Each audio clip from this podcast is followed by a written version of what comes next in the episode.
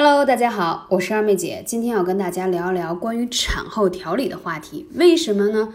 发现生完孩子以后，觉得自己会有瞬间衰老的情况。因为最近很多粉丝留言有这方面的话题，同时呢，因为最近的一一个采访啊，说采访这个陶虹参加一个节目叫《女人三十加》，谈到产后对自己的影响，也出现了什么老花眼呀、长白头发、一脸长斑等等。不知道说的这些症状。听众的你是不是也有类似的经历？话说生完孩子以后，对于一个女人的这个，无论是从身体上还是从精力上，都有很大的一个转化啊，一个很大的转化。那为什么很多人会说产后衰老十岁啊？因为这个跟你在怀孕期间。的怎么说呢？调理有很大的关系。第一个，在你生孩子之前，你的体能、你的气血、你的状态是一个什么样的？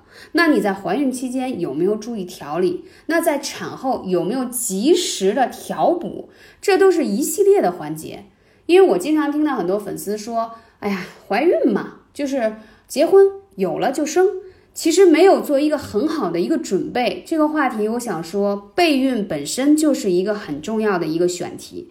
你有没有给你的下一代一个很好的嗯胚胎的过程，让他能够吸收到最好的营养，注定了他一生可以让他特别健康的成长，这点很重要。我们说先天足不足看肾气足不足，那先天足不足是在胚胎过程当中的，那在怀孕之前。你是不是有更好的调理自己的气血？如果你本身就是一个手脚冰凉、痛经，然后气血不足，然后在还没有很好的准备就去怀孕了，生了宝宝之后呢，自己就会发现像透支了一样，脱发、白发，然后视力模糊，然后皮肤看上去衰老，因为你在生孩子之前，其实你的气血就并不旺盛了。所以讲到这些，那我们到底应该如何去准备呢？如果你已经是产后的妈妈，出现了脱发、脸上长斑，然后产后还不断的排恶露，然后经常还失眠、睡不好，然后健忘、还怕冷等等一系列的问题，我告诉你，这都是气血耗费太大而引起了。话说，对于一个女人而言，生孩子真的是毕生最消耗。气血的问题了，那我们怎么去调理呢？其实艾灸对这方面真的有很好的调理的方法。那今天一定要跟大家来分享一下。首先，如果你是产后出现这些问题，在你产后的四十五天之后，你可以快速的排除你体内的恶露啊。无论你是顺产还是剖腹产，做灸是最简单、最有效的方式。为什么？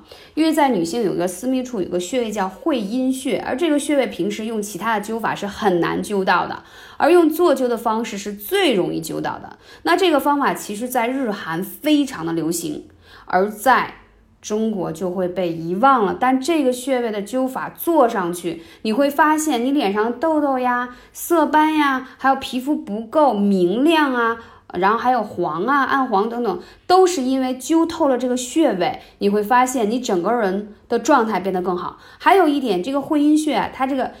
艾灸这个阳气是往上升的，它正好对着是你的宫颈口，是子宫，是你的所有私密处，所以它可以帮助你快速的排出产后的恶露，同时补充阳气来滋补你的子宫，效果真的是非常的好。如果你本身就伴随有痛经的啊，还有子宫肌瘤问题，这个。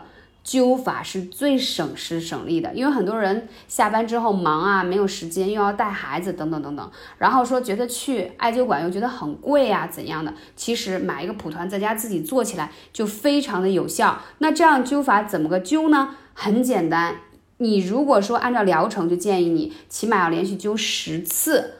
但是你要记得，月经期要除外。灸的同时，一定要在足三里或者是三阴交也要灸。我们要引火下行，防止你由于坐灸之后它容易上火的一个。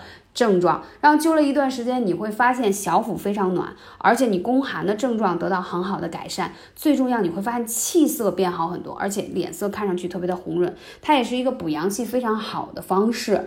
这已经是我在讲这五年的课程当中，粉丝们非常受益的啊方法。包括你这个产后如果出现一些妇科炎症啊，包括积液积水等等，用这个方式都有很好的消炎的作用。艾灸就是这么神奇，而且有三千多年的历史了。所以我希望在我的节目当中可以科普到你，希望你能够快速的用起来。如果你还有更多的深层次的想要去调理的问题，你可以来问二妹姐，微信是幺八三五零四二二九。